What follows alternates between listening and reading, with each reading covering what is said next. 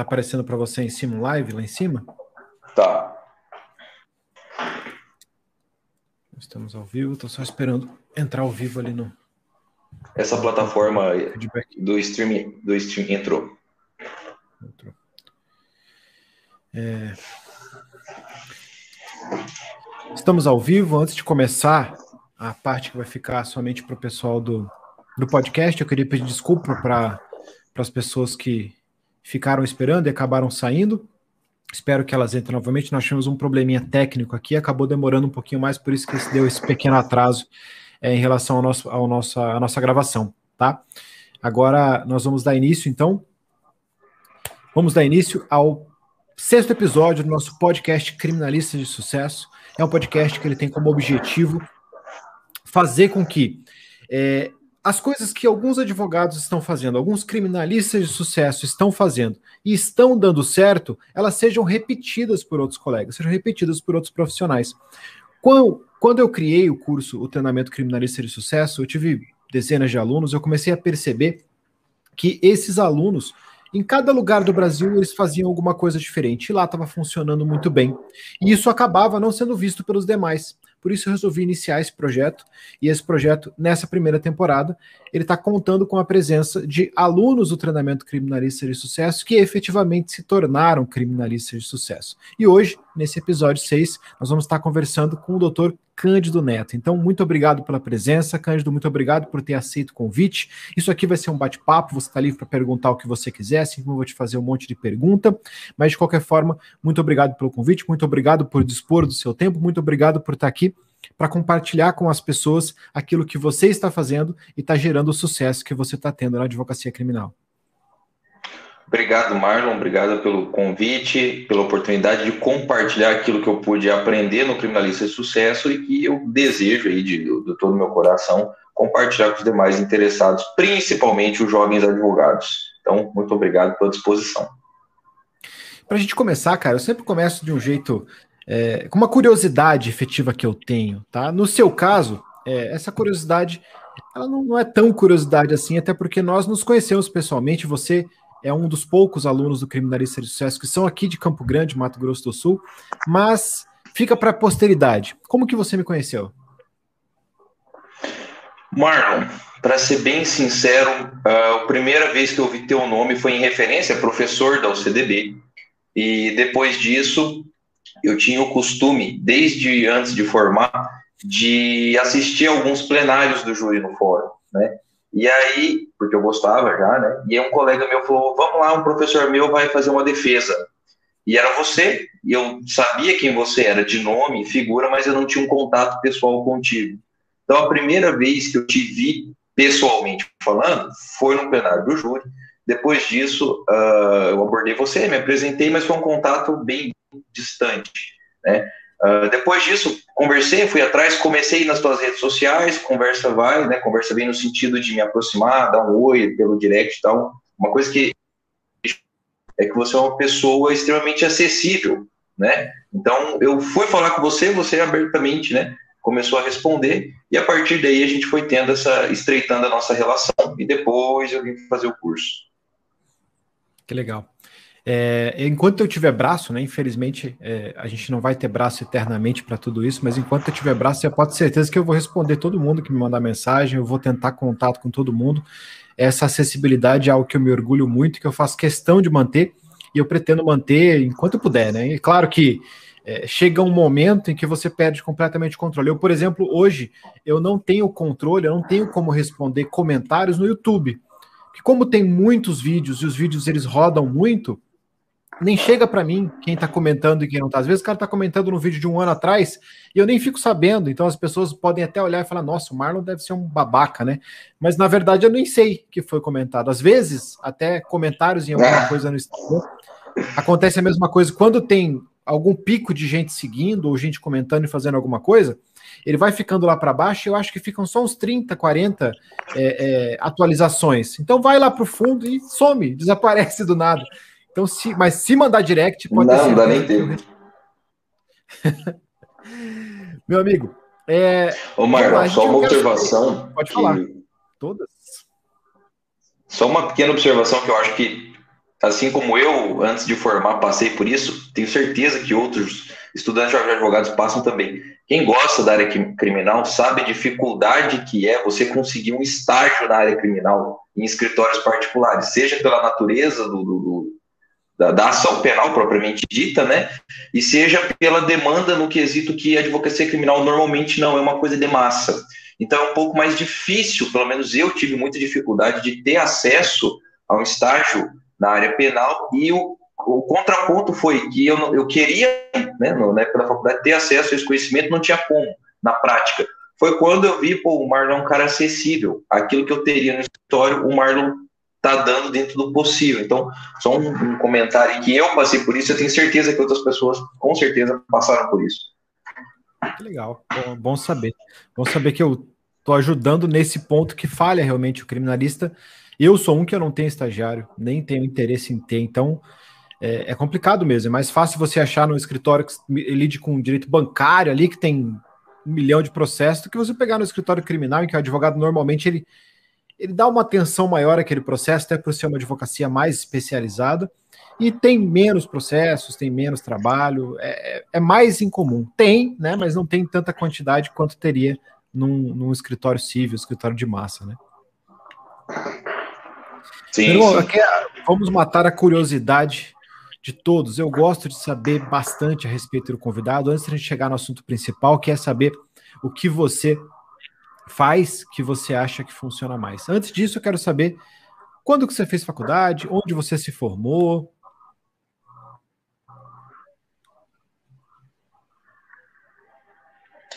Bom, eu entrei na faculdade, salvo engano, no meio de 2012. Eu não lembro se foi. Foi uma turma de meio de ano. Comecei na UCDB, estudei do primeiro ao quinto semestre na UCDB.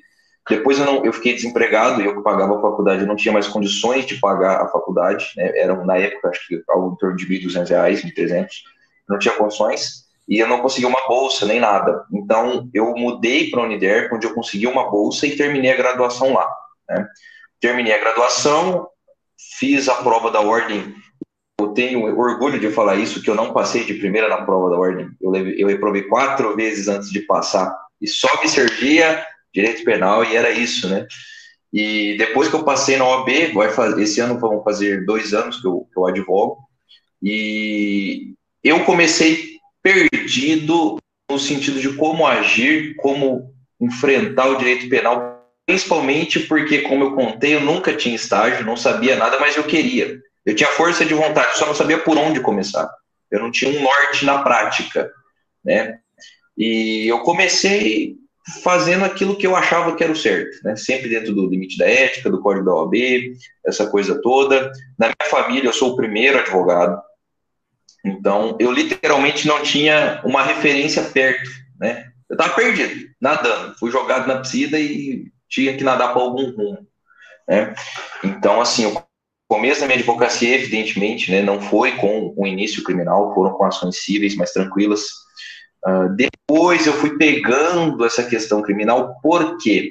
Porque desde o final da graduação eu já me vendia como criminalista, no sentido de que, ó, eu entendo de processo penal. Então eu comecei a fazer essa, esse marketing pessoal, não é digital, pessoal, na faculdade.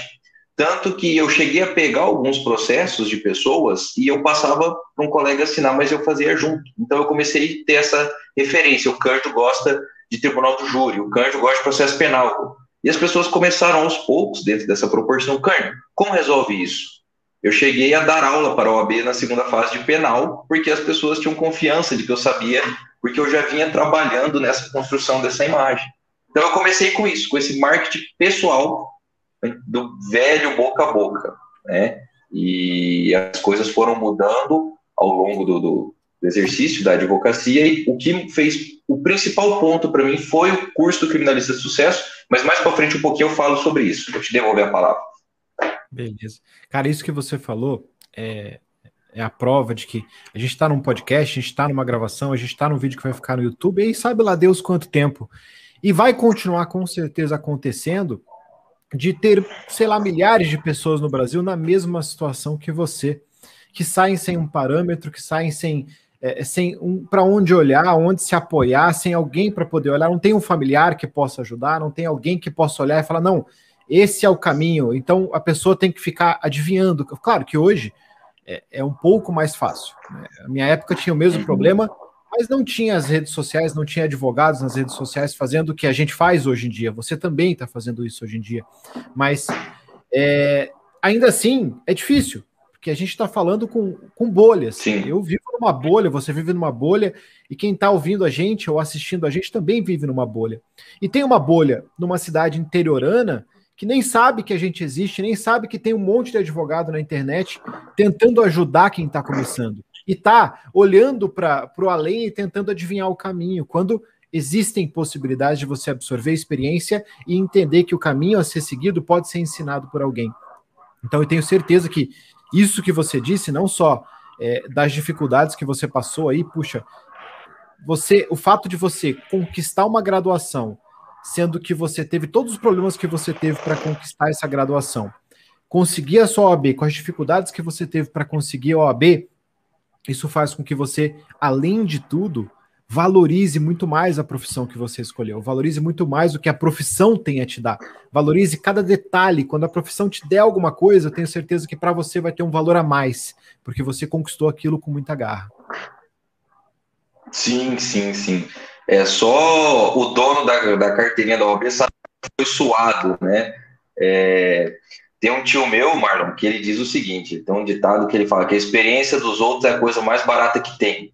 Né? Então, assim, quando você não souber o que fazer, olha para tá, olha o caminho de quem já foi e siga os bons, siga os passos, né, os bons exemplos.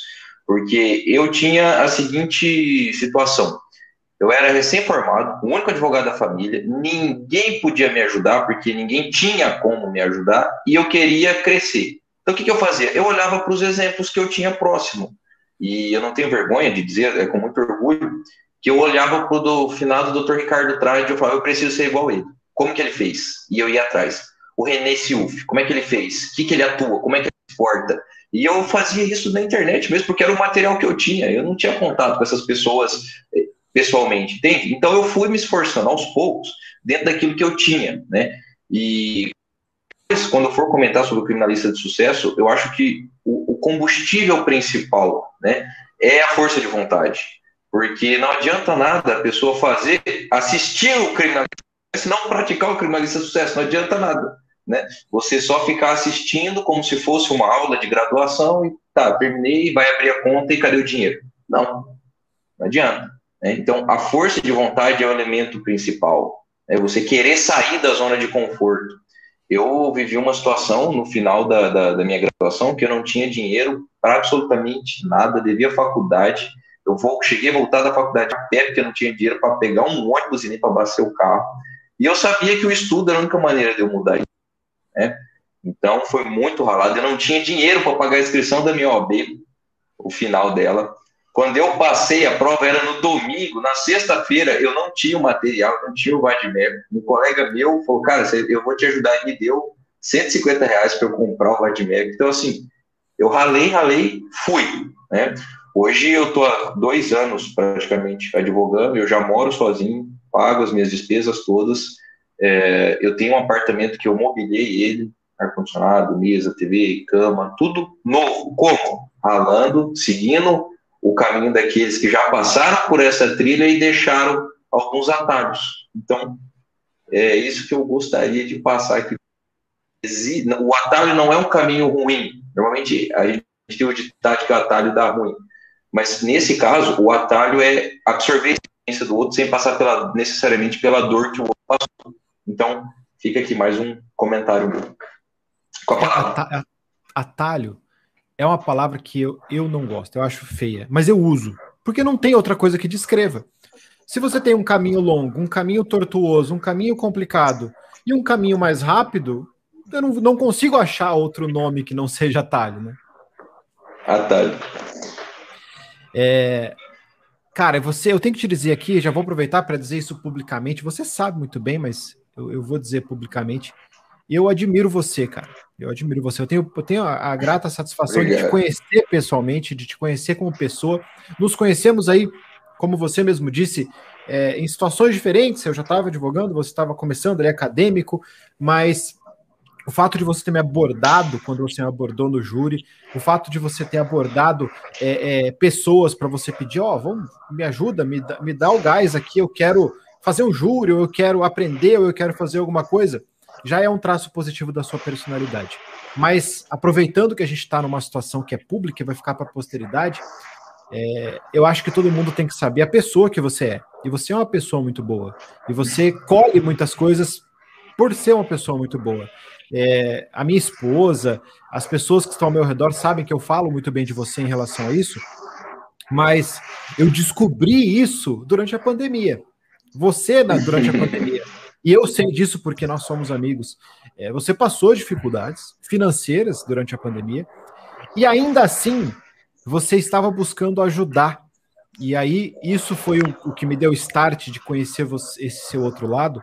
Quando você entrou em contato comigo, sabendo que eu tenho uma filha, sabendo que é, nós estávamos naquela situação de que ninguém estava, todo mundo barata tonta, né? Ninguém sabia o que tinha que fazer, vai ficar em casa, não vai ficar em casa, pode sair, se botar o nariz para fora morre, se não botar o nariz para fora não morre. Então, é uma situação complicada.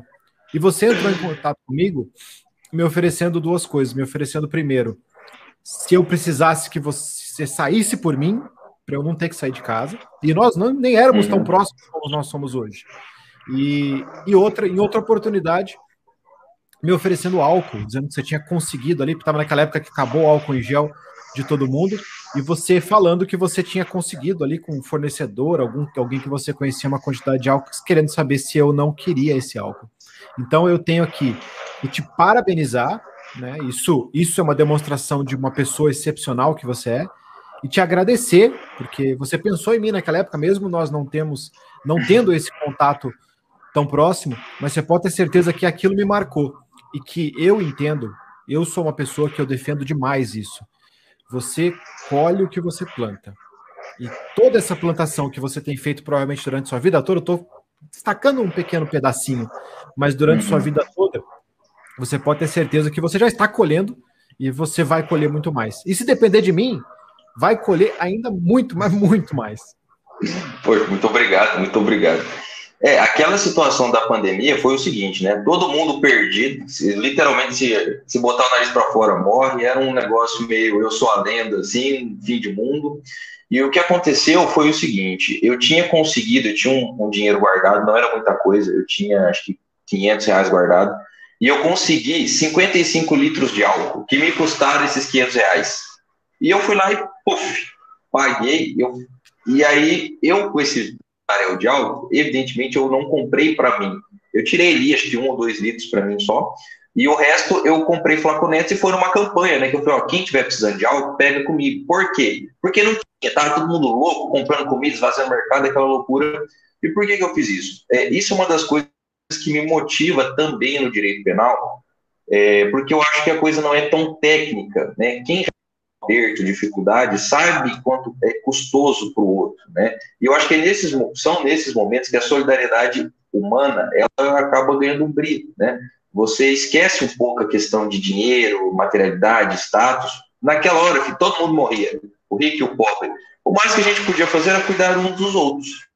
Então, esse foi o meu pensamento. Falei, olha, eu preciso fazer isso pelas pessoas que eu gosto e admiro, né? Então, é, eu me coloquei, entre aspas, nessa linha de frente para ajudar e proteger o próximo, o semelhante, o vizinho, né? Aquele que Jesus Cristo falava, quem é o próximo? O próximo é aquele que está precisando de ajuda, está do seu lado. Esse é o próximo.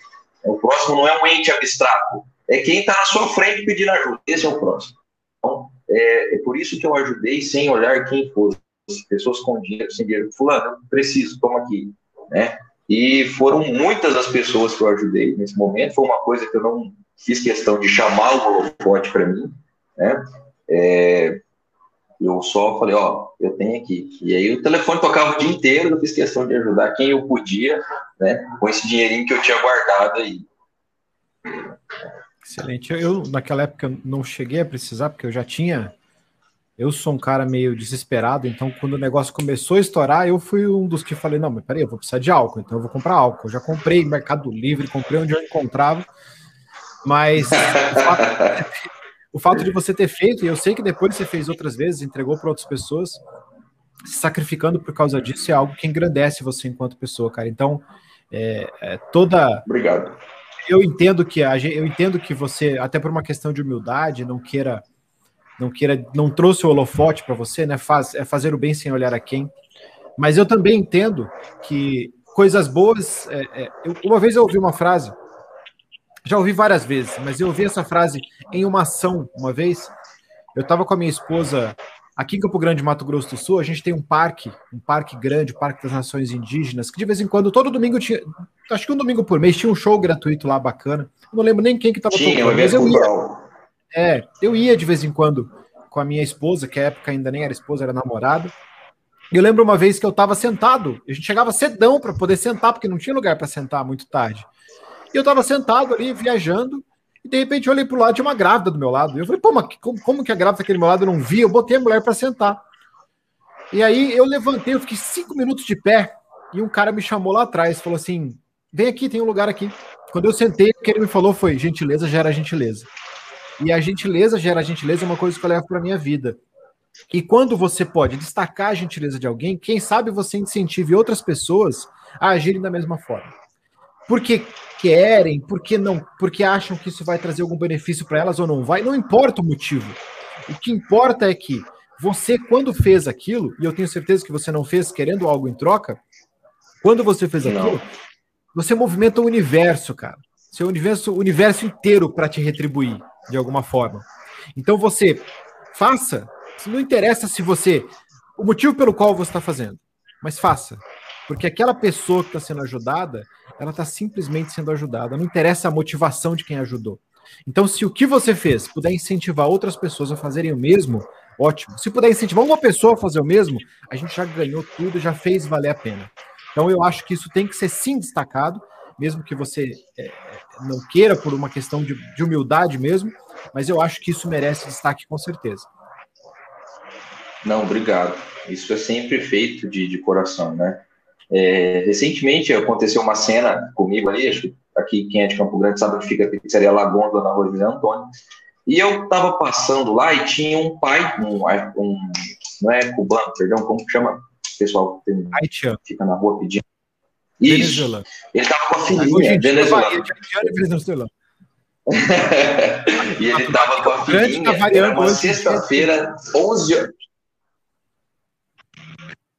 Era sexta-feira, 11 horas da manhã, um sol quente. Ele devia estar com a filhinha ali, que devia ter uns 3, 4 aninhos, pedindo dinheiro, né, um cartaz pedindo ajuda. E eu passei a mão na carteira, chamei ele, o sinal abriu. Eu, eu tava indo atender um cliente, eu não tinha dinheiro na carteira, eu achei que eu tinha. Eu falei, peraí, fica aí. Fui ali, saquei no extra, voltei, comprei almoço para ele, para filha ainda dei 50 reais para ele. Marlon, eu nunca vou esquecer esse homem me olhando e chorando, agradecendo porque com certeza ele ganhou o dia, né? É, eu não tenho condições de dar 50 reais todo dia, mas aquele dia eu pude ajudar ele, o cara olhava para mim, fazia assim, chorava e agradecia, né? Então, esse tipo de ação eu costumo fazer sempre, porque não porque eu queira algo próprio, faz bem, né? Você se sente bem, o universo depois ele te retribui de um jeito ou de outro, é só você prestar atenção, né? E principalmente quando você faz de coração, as coisas acontecem, né? Então, assim, ajudar o próximo é uma coisa que eu sempre que posso, faço. E quando eu não posso, eu fico triste porque eu não posso. É uma coisa que eu sempre faço. Tá certo, excelente. Isso aí, com certeza, isso te ajuda indiretamente a colher frutos que você vai colher, já está colhendo e vai continuar colhendo aí pela eternidade. Meu irmão, vamos entrar então no. Você é um aluno do treinamento criminalista de sucesso. Eu não vou lembrar agora quando que você fez, se foi no começo de 2020. Foi no meio do ano passado. Meio de 2020 ou meio de 2019? Nós estamos em 21, no meio de 2020. Meio de 2020. Então você, quando entrou no Criminalistas, você tinha aí quase um ano de formado. Quase um ano de. Isso, quase um ano. E como Eu que tinha, para ser mais exato, 10 meses. 10 meses, tá certo. No vídeo, que fez, no vídeo que você fez, você fala que você estava com 10 meses de formado. É... Tá ouvindo?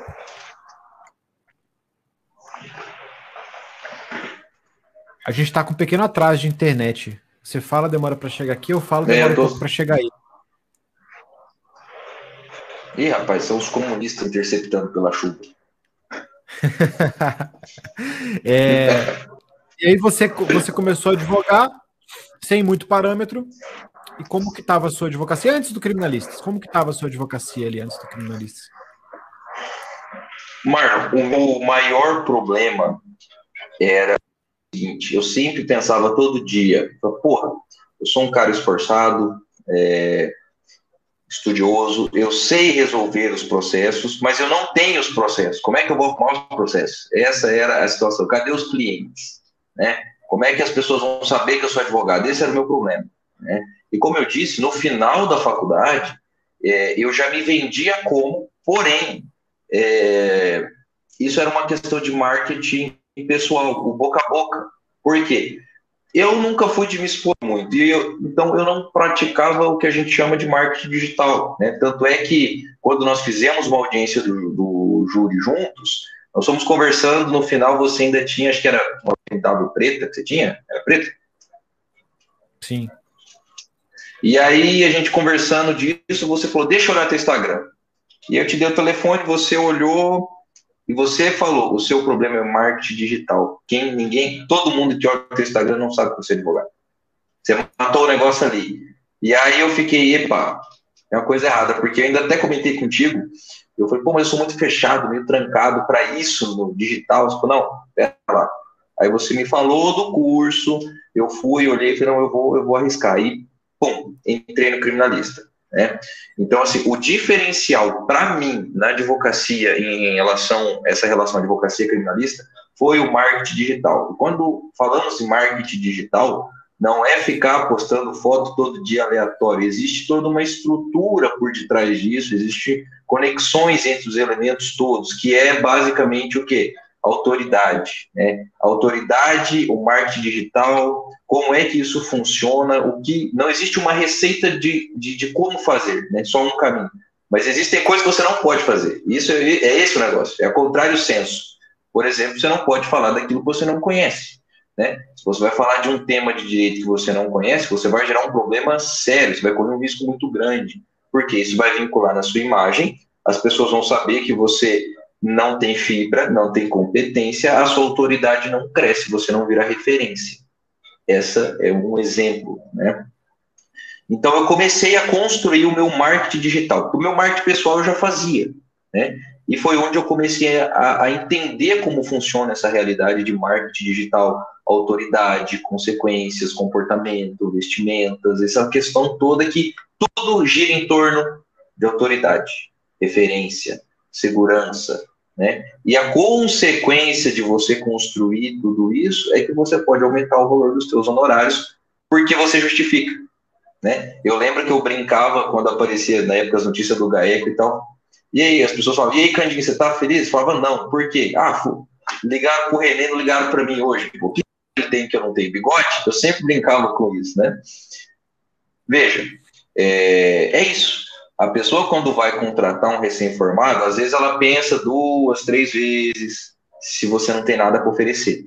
Quando ela vai contratar um advogado tarimbado, ela assina o contrato de olho fechado, que o cara pede, ela paga. Por quê? Porque ela confia no serviço, o cara tem autoridade.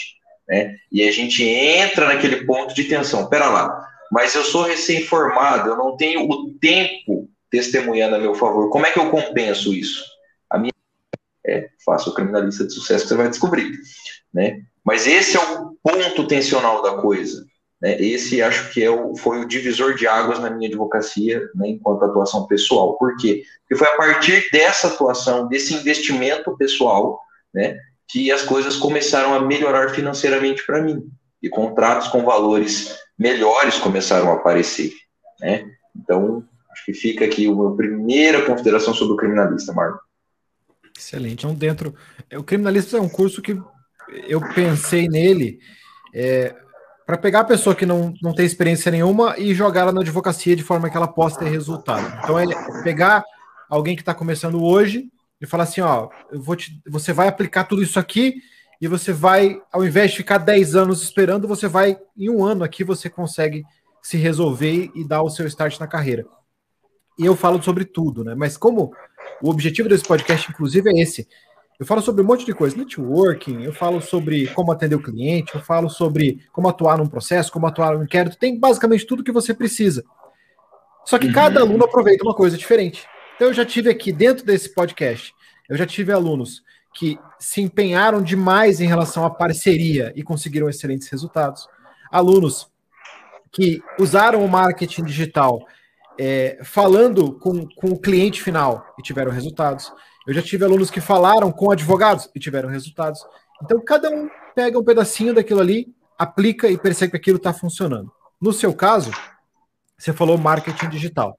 Então, uhum. você já traçou um objetivo com marketing digital no sentido de com quem que eu vou falar? Hum, na realidade, o meu objetivo principal com o marketing digital firmar como autoridade mesmo, né? A questão da, epa, eu tenho um problema, para quem que eu ligo? Pô, aquele cara já falou sobre isso, eu lembrei dele. Eu preciso estar na cabeça das pessoas a hora que o pepino acontece. Como é que eu faço isso? Bom, uh, acho que a maioria das pessoas o tempo todo está no Instagram. Né? Então, essa foi a sacada. Epa! Então, se as pessoas me virem. O raciocínio era o seguinte: se as pessoas me virem falando sobre determinados assuntos, de, e com determinada constância e frequência, qualidade, conteúdo, substância, elas passarem por uma situação que precisar de alguém, elas vão lembrar de mim. Então, esse foi o primeiro. Uh, o primeiro pilar da questão da, do marketing digital. Por quê?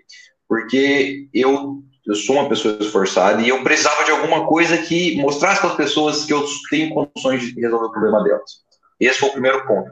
A segunda consequência direta que eu tive, mas a consequência direta é a questão das parcerias, e não foi nem porque eu fui procurar, as parcerias vieram até mim, porque advogados que não são da área penal começaram, e que eu conhecia, mas não sabiam que eu atuava no penal por conta do marketing digital. Quando começaram a ver que eu estava falando com propriedade, começou a aparecer.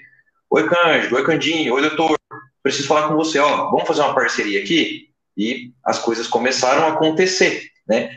Então, eu tenho conta, com marketing digital, eu posso segurar para você, como eu já falei, é, eu fiz contratos, eu fiz contratos de 12 mil, de 6 mil, de 20 mil, de 25 mil, né? Como? nessa relação toda. As pessoas olham, sabem que você atua naquela área, que você fala com propriedade e elas se sentem mais seguras e confortáveis em conversar com você né, sobre o assunto. Ela não fica com aquela cara de, esse cara é cru recém-formado. Né? Então, essa foi a primeira consequência que eu quis. A segunda foram as parcerias naturalmente acontecendo. Doutor, vamos fazer tributário, mexo com civil. Olha, meu irmão foi preso, minha cunhada foi pega com droga eu tenho um júri para fazer do amigo do meu irmão. Então, esse tipo de coisa começou a acontecer naturalmente. Evidentemente que isso ainda não está na proporção que eu quero, né? Uh, mas está muito melhor do que antes do marketing. Isso eu posso garantir para você. Eu tenho muito mais visibilidade com isso.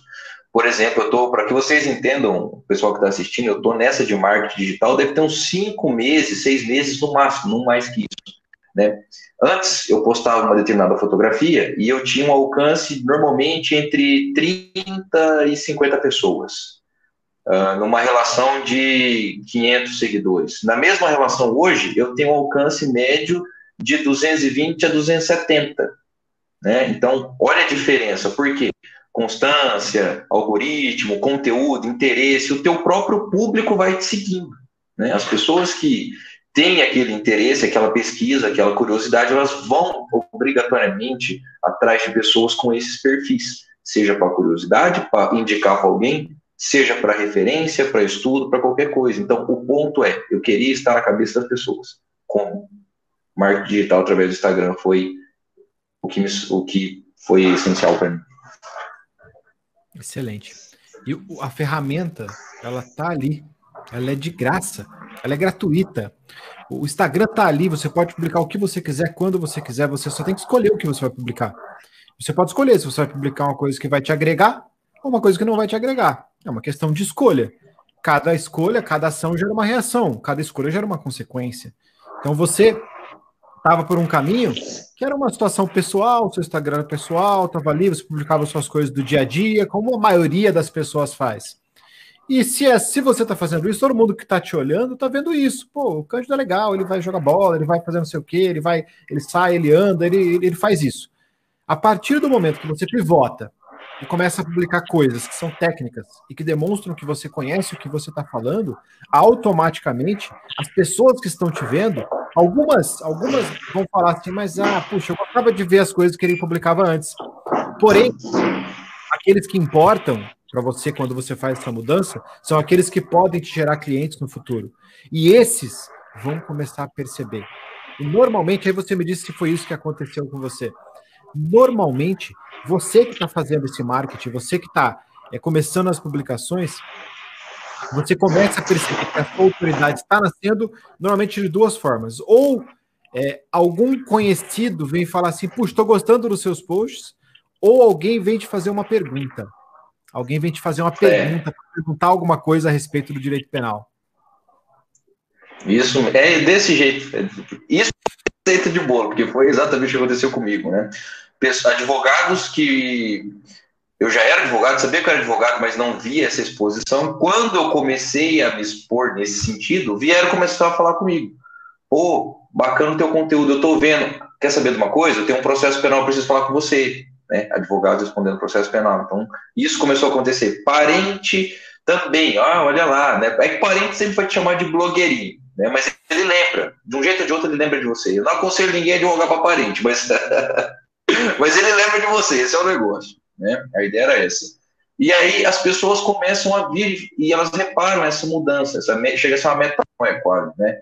Epa, o Cândido antes ele só não postava nada. Agora o homem está mostrando resultado, ele está trabalhando, ele está agindo, ele está produzindo. E o ditado, né, quando a porca torce o rabo, para quem que você liga? É para advogado, não tem jeito, né? Então, isso, isso aconteceu desse jeito. As pessoas começaram a perceber essa mudança, comentaram essa mudança comigo, né, elogiando, parabenizando, ou fazendo perguntas, e dessas perguntas, normalmente, ou nasceu um respeito ou nasceu uma indicação para um processo.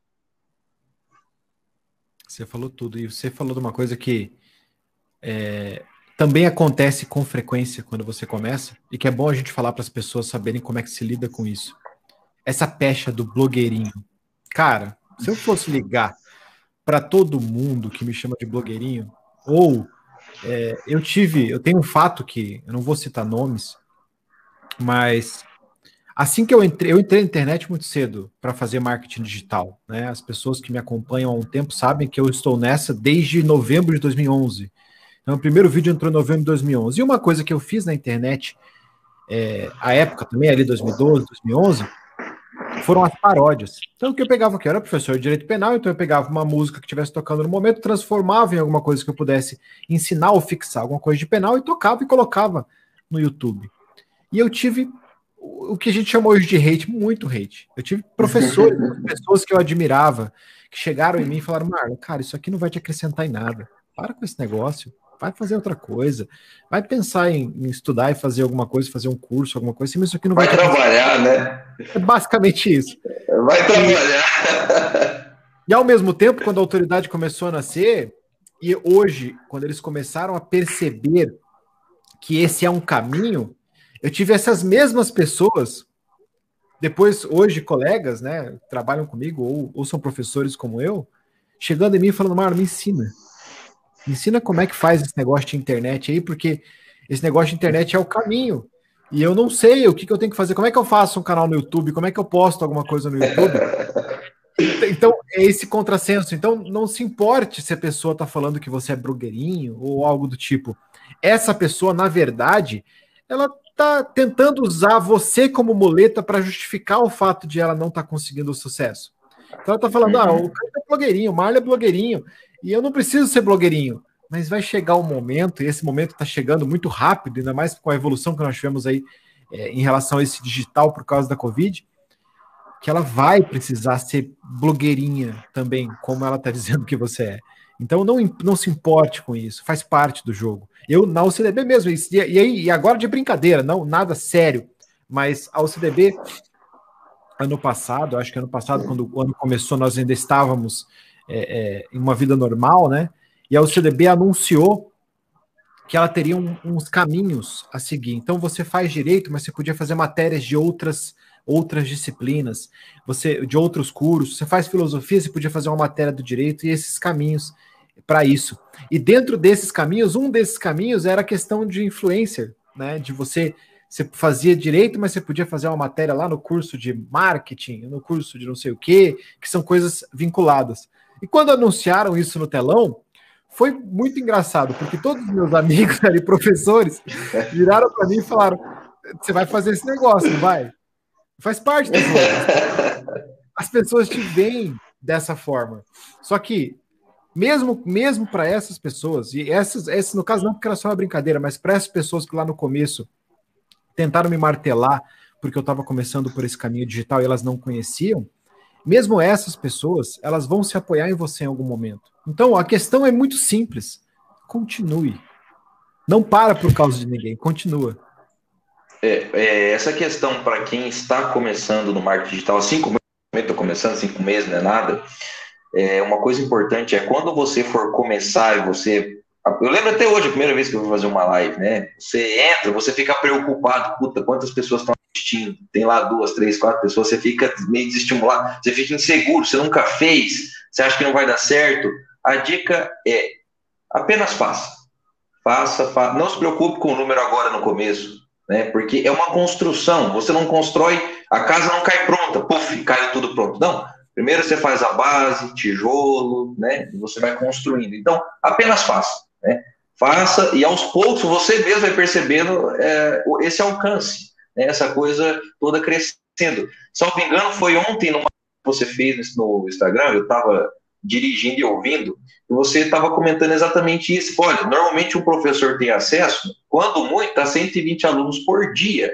Eu consigo falar, não lembro, foi 25 mil, 30 mil pessoas, muito brevemente, muito mais rápido que se eu estiver dentro de uma sala de aula, né? Então, olha esse, esse comparativo entre um marketing pessoal, enquanto voz de acesso pessoal, e um marketing digital. Olha a diferença de números, né? E números não mentem. Então, porra, Olha só como vale a pena, ainda que fosse para correr o risco. Você prefere correr o risco de falar para 120 ou para 30 mil? Né? Se fosse para jogar nessa situação. Então, para quem está começando no marketing digital e sente essa insegurança, essa coisa toda, continue. Não se preocupe com, o número de curtidas, número de visualizações, piadas, blogueirinho. Apenas faça e você vai ver que no final a coisa vai acontecer, porque o plantio e a colheita, o crescimento é obrigatório. Só que a coisa não é rápida como nós gostaríamos que fosse.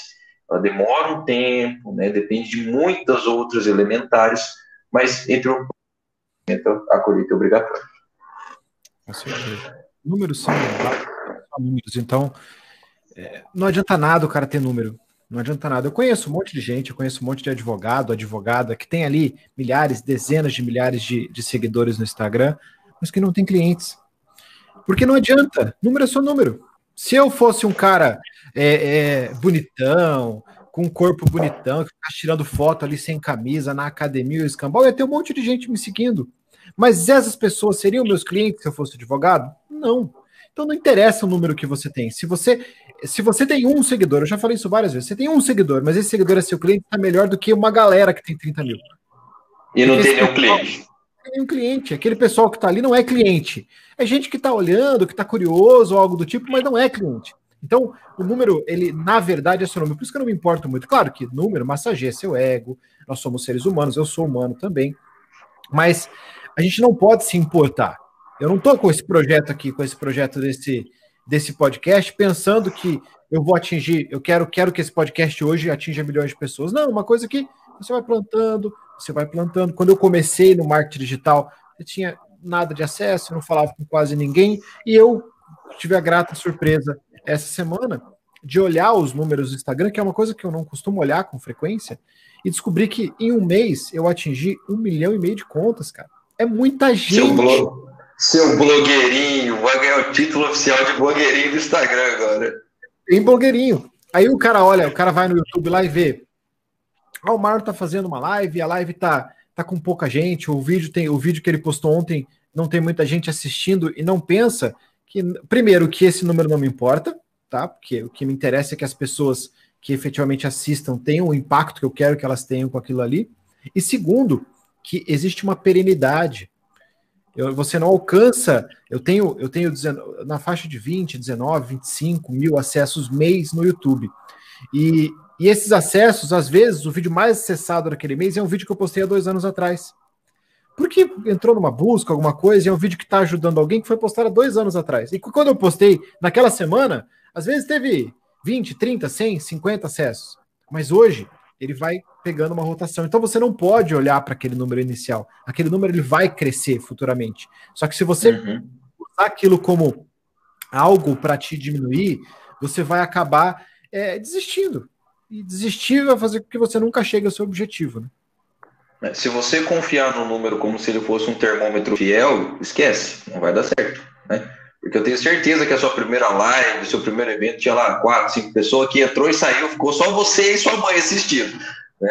Mas a, questão, a coisa é exatamente essa: né? você não se apegar ao número em si, né? no quesito confiar no número, e sim na, na, na mensagem, na missão, qual é o objetivo. Por quê? o exemplo fácil, do, há dois anos atrás você gravou um vídeo e primeira fase tribunal do júri. Pô, daqui uns dias nós vamos ter prova da OAB. Com certeza alguém que não tem condições de pagar um cursinho vai escrever no YouTube e vai para você. Então, naquele mês aquele acesso vai aumentar uma coisa que você fez há tanto tempo atrás. Então, existe uma certa dinâmica nessa coisa.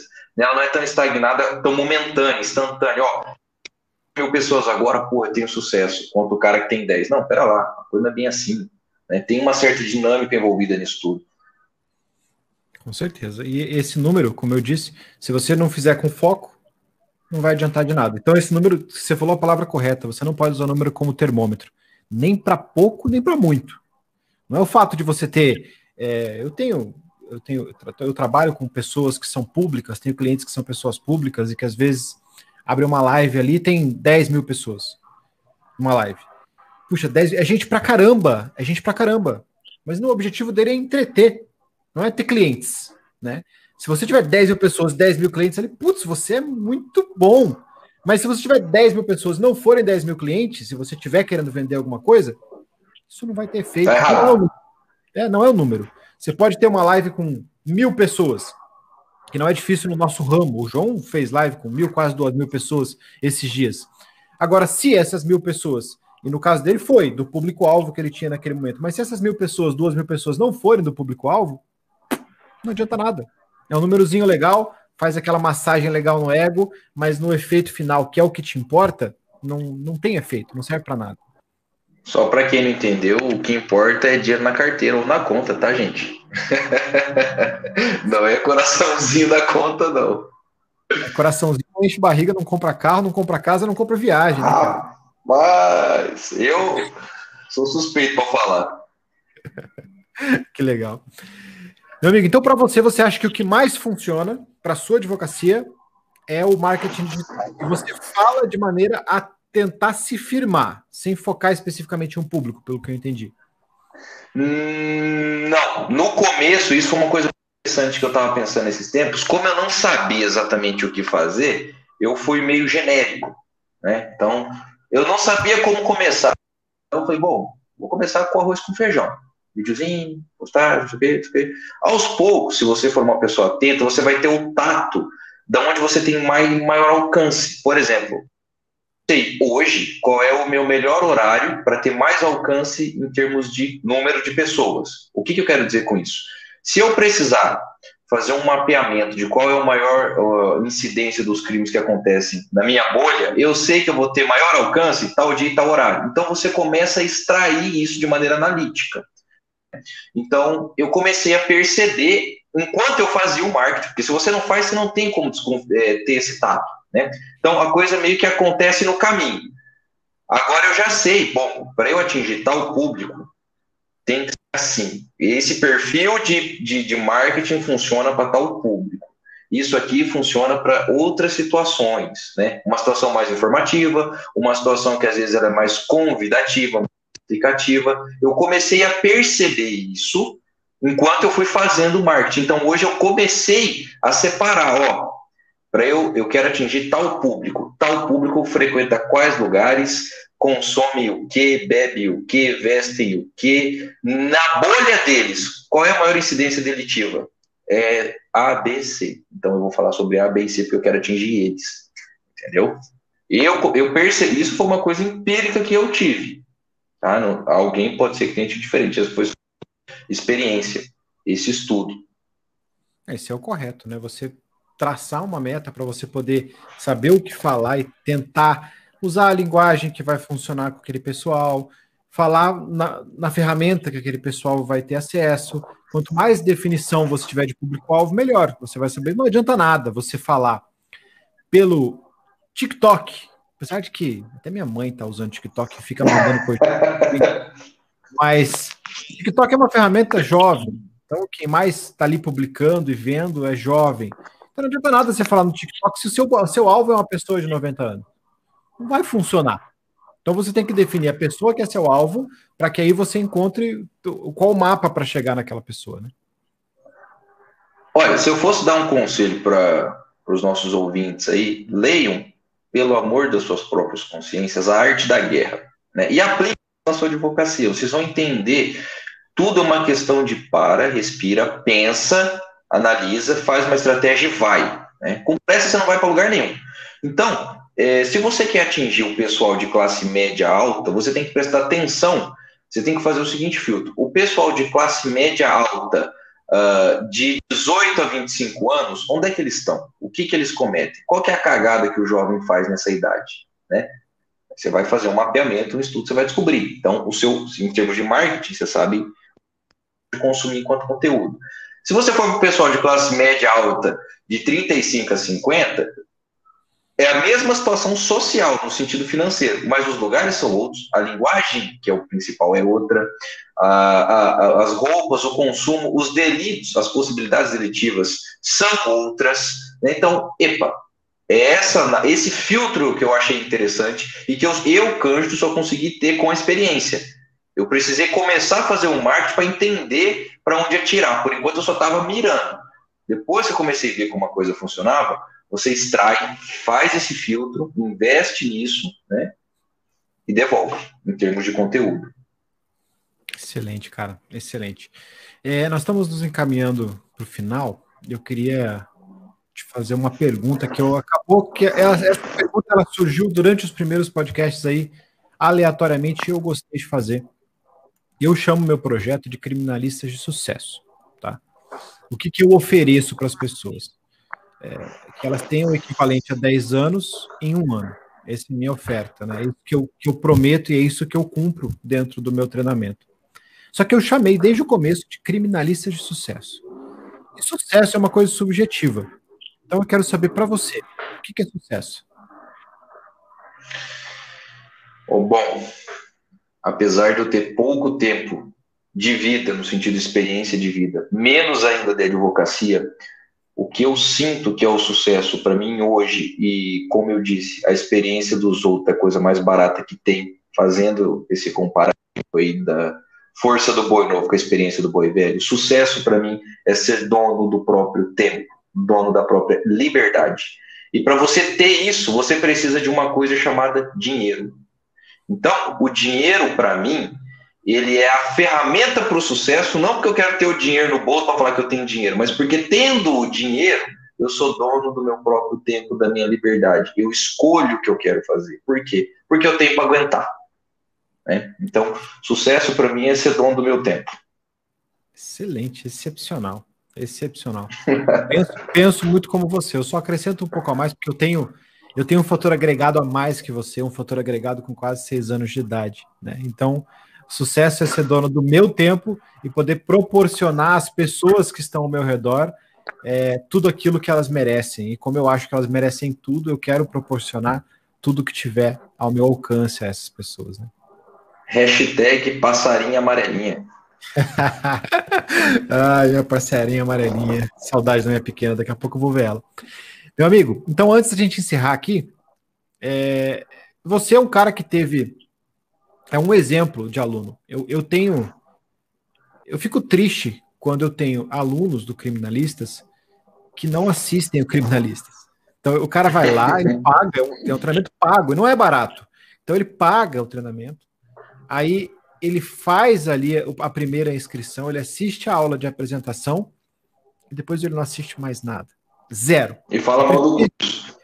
Na verdade, eu nunca cheguei a ter isso, mas eu, eu fico triste porque eu não estou fazendo aquilo ali por dinheiro. Não é por dinheiro que eu tenho criminalistas. Se fosse por dinheiro, eu, eu preferia deixar e continuar dando na minha advocacia. Minha advocacia está muito bem, obrigado. Se fosse por dinheiro, eu não teria, não, não limitaria a pouquíssimos alunos para que eu possa conversar pessoalmente. Eu faria uma coisa com mais amplitude, ou eu investiria mais. Não é por dinheiro, é por mudança de vidas. Esse é meu objetivo. E, e se a pessoa faz inscrição e não vai assistir, não tem mudança de vida. Então não tem utilidade nenhuma para mim. Eu preferia que essa pessoa não tivesse feito a inscrição ali. Mas você é uma das pessoas, assim como eu tenho vários e vários que são que são criminalistas de sucesso hoje, que apegaram aquilo ali, se empenharam naquilo, aplicaram aquilo e estão colhendo frutos. Então eu queria que você desse um recado para quem está ali do outro lado na semana que vem, agora, do dia 1 ao dia, ao dia 8 de fevereiro, nós vamos ter a, a Jornada Criminalista de Sucesso, que é um evento uhum. gratuito, online.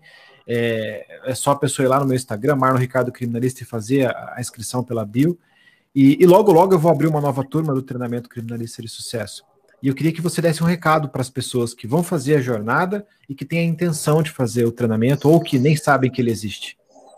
Hum, legal, legal. Então, para todos aqueles que estão assistindo, ouvindo, né, que vão ouvir agora ou depois, sejam os que estão numa situação parecida com a minha, ou numa situação melhor ou pior, não importa, né? A questão é a seguinte: tenham força de vontade, né? Façam com amor, porque se você não fizer com amor, se você não se agarrar integralmente, as coisas não acontecem. Não só na advocacia, mas para tudo na vida, né? Mas falando aqui do criminalista, você não pode assistir o curso no sentido de que, ah, eu vou ver aula aqui, terminar e. Não, deixa o curso passar por você, né? Se imersa, dê um voto de confiança para a experiência do Marco, né? No sentido de, pô, pratica.